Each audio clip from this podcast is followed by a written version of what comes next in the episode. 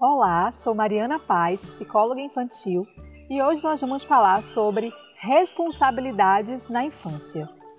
É um tema que gera muitas dúvidas e preocupações, exatamente porque as famílias ficam sem saber o que, que já podem cobrar e exigir dos seus filhos. Então, será que eu já posso cobrar que ele se responsabilize por algumas coisas? E que coisas são essas? E aí nós temos dois cenários para a gente poder pensar em relação às famílias. O primeiro cenário são as famílias que têm tendência em exigir muito e cobrar muito das crianças. Então, eu sempre estou falando que eles precisam dar conta daquilo, que eles precisam se responsabilizar por aquilo, que eles precisam sempre fazer o melhor e cobro muito delas. Um outro cenário são famílias que têm uma tendência em sempre achar que eles são muito pequenininhos, que eles não precisam ainda dar conta daquilo, que eu posso fazer por eles. E a gente fica então nesses dois extremos, né? Ou a gente cobra muito, ou a gente não cobra quase nada. E aí nós vamos então pensar hoje sobre um equilíbrio em relação a isso. A primeira coisa que podemos pensar a respeito disso é que há uma diferença entre se comportar responsavelmente e sentir-se responsável por alguma coisa. Quando nós falamos de apresentar um comportamento responsável, a gente está dizendo que é aquela criança que cumpre todas as suas obrigações, faz tudo no prazo, entrega todos os deveres, tira nota boa na escola.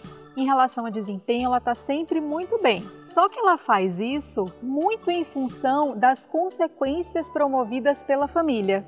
Então, eu estou sempre fazendo tudo direitinho, porque senão eu vou perder algo que eu gosto muito. Eu vou perder o direito ao videogame, ou eu vou perder aquele passeio no final de semana, né? ou então a minha mãe vai me botar de castigo. É, é a criança, então, que se comporta responsavelmente, mas facilmente, se a gente retirar essas consequências, ela não apresentará mais esse comportamento. É diferente do sentir-se responsável.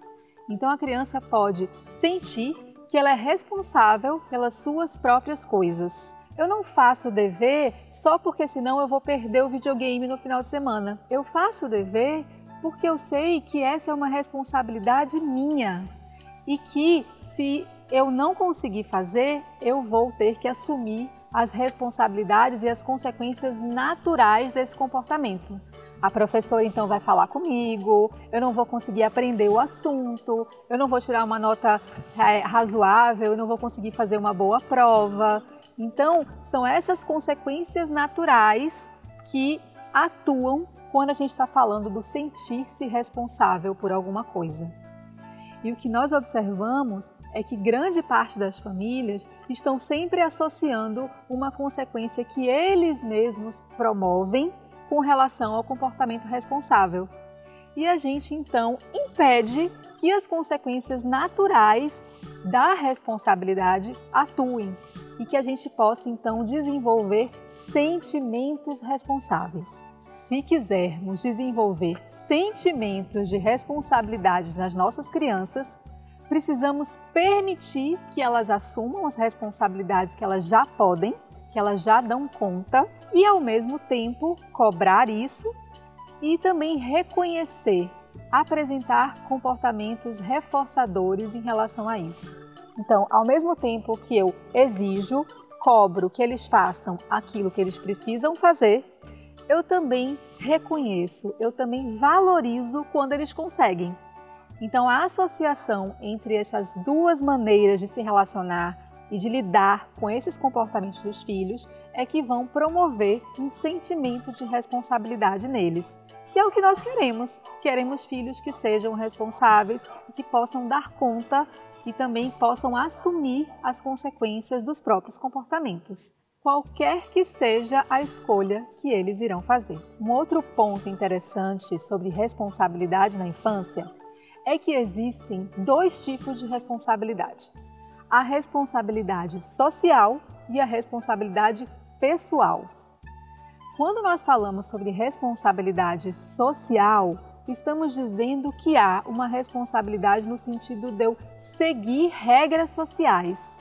estar me comportando de acordo com o que é exigido socialmente. Quando nós começamos a cobrar dos nossos filhos que eles se comportem de acordo com essas exigências sociais, nós estamos dizendo para eles que eles não podem fazer isso, não se deve falar assim com as pessoas. Toda vez que você chegar em um lugar, você precisa cumprimentar todo mundo, né? Dá boa tarde, dá bom dia, não pode fazer determinados comentários. Então, nós estamos falando sobre uma responsabilidade que é social. Quando falamos sobre responsabilidade pessoal, estamos dizendo sobre saber se comportar com as pessoas. Então, assumir as responsabilidades das suas ações e escolhas frente aos seus amigos, aos coleguinhas da escola, às atitudes com a professora. Então, nós estamos falando desse lidar com as próprias situações da sua vida e não necessariamente a respeito do social. O problema é quando exigimos que os nossos filhos se comportem responsavelmente de maneira social antes que eles adquiram a habilidade de se comportar responsavelmente de maneira pessoal. Porque simplesmente eles não estão preparados para isso. Então precisamos primeiro permitir que eles desenvolvam responsabilidades pessoais de dar conta das suas próprias coisas, então que ele possa, por exemplo, assumir a responsabilidade da arrumação do seu quarto, da arrumação da sua cama, dos horários de fazer as tarefas da escola, de anotar na agenda o dia da prova e se programar para estudar para isso. Então, a partir do momento que eles dão conta dessas responsabilidades pessoais, eles podem estar muito mais preparados para assumir responsabilidades sociais.